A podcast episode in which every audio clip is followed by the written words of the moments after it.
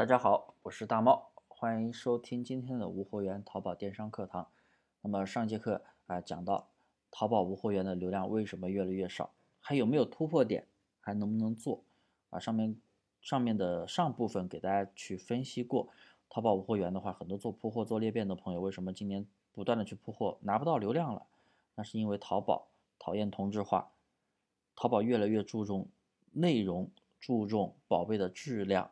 我说的这个质量不是啊，你商品商品的质量，而是你这个宝贝页面、你的标题呀、你的图片呀、你的详情内容、视频等等，像这些描述性的质量是怎么样的？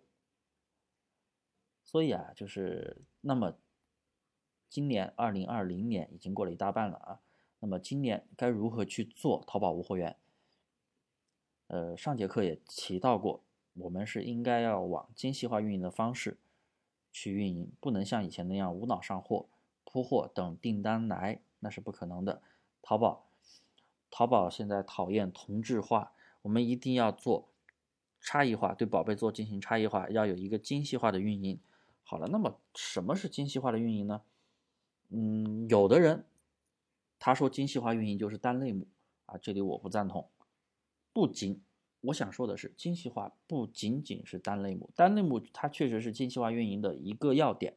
其实，做过淘宝的人，做过淘宝的人应该都知道主营占比的重要性。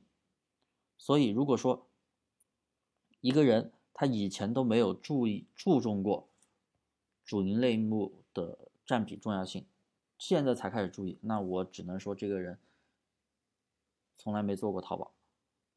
我相信听听到我讲这个东西的时候，特别是有一些自己本来就做过淘宝运营的朋友，一定赞同我的观点。因为我做淘宝啊，我大猫做淘宝，我做了蛮久的，我也是淘宝运营出身的，我一直都知道这个，就是大家都知道这个逻辑吧。主营占比在掌柜信用分后台是可以看到的，主营占比是直接影响掌柜信用分，掌柜信用分从而来表现出店铺的一个啊综合权重的。所以啊，主营占比非常的重要。所以，如果你的店铺是单类目的话，那你那么你的主营占比，主营占比就一定是最高的，百分之百，接近百分之百。那么主营占比这一条的影响，你就不用担心了。这一条对于整个信用分的影响，你就不用担心了。而且主营占比越高的话，你报后期报淘宝的促销活动，报。还有就是官方的一些功能，比如说像新版的八载，咱们现在新版的八载都是要看你的主营类目的。那如果你的主营类目很低，正好不是你的跟你的商品主营类目不符合，不在那二十四个类目范围内，那你开八载都开不了。所以主营类目占比真的很重要。所以我们前期一定要有一个类目的定位，你准备卖什么东西啊？一定要有一个定位，清晰的定位，那很重要了，是不是？第二个。那就是选品，因为精细化运营里边也包括精细化选品。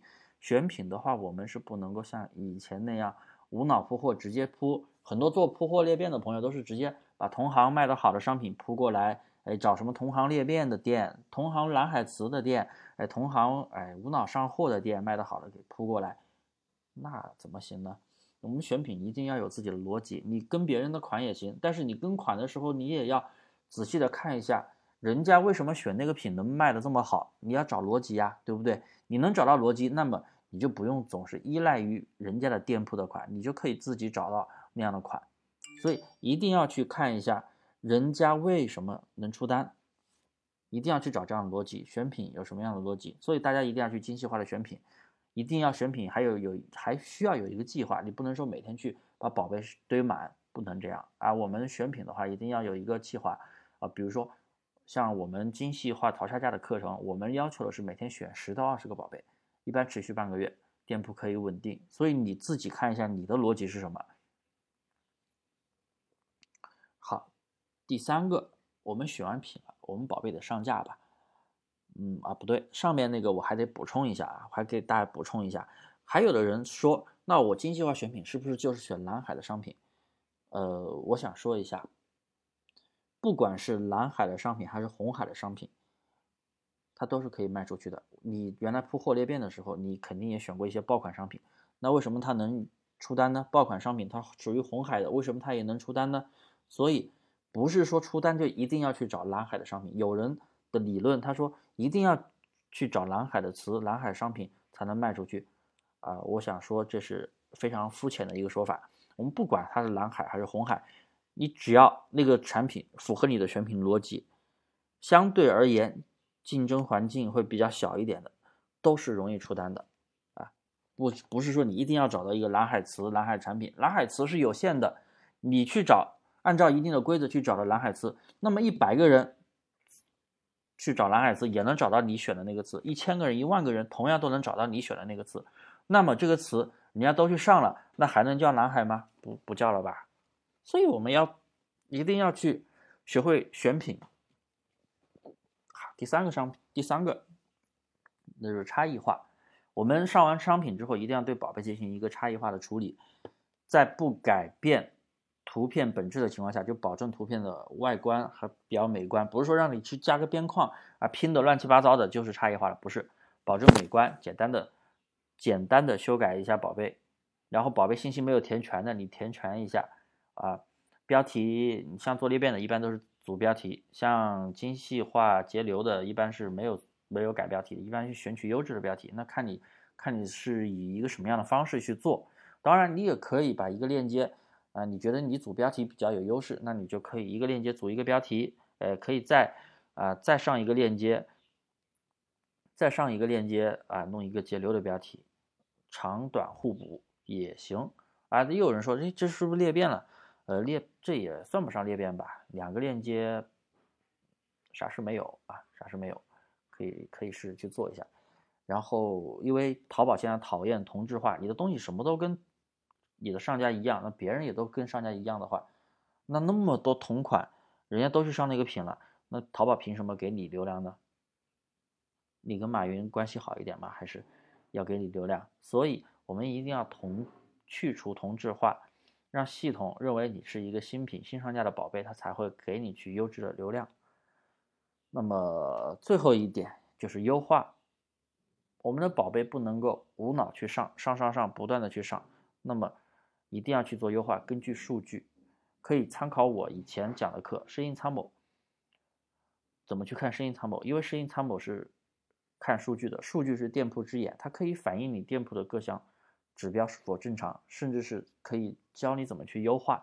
所以啊，我们一定要学会看适应参谋。大家可以去翻我以前的课啊，适应参谋详细使用我讲过，免费版的啊，是免费版的，不用花钱的那种，不用去花钱买年费的那种，免费版的怎么去看，怎么去优化，结合数据对店铺有一个详细的优化，非常非常的重要啊。再就是维护一个动销率，那也是大家都知道的。哎，删除一些垃圾宝贝，删除垃圾宝贝，大家一定要注意啊！这是很多人都很多人都不知道的，甚至是你花钱，甚至花几万的学费去学，人家都告诉你每天去清理无流量的，这是一个非常非常呃傻逼的行为。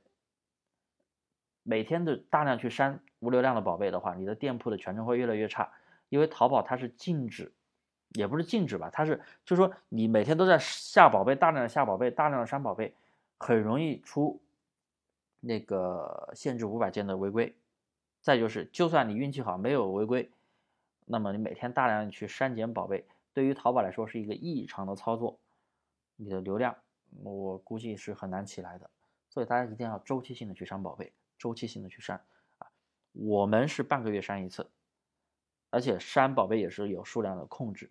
啊，当然要根据自己店铺的情况啊，有的店铺可能一周一次，但是千万不要每天都去删，每天都删，想到什么时候删就什么时候删，千万不要这样，一定要凡是上新也是上新和下架都要有一个周期性的规划，很重要的啊。好了，今天的课呀就到这里，感谢大家的收听，大家可以添加我的微信大猫五三八三，小写拼音大猫五三八三，有问必答，欢迎咨询。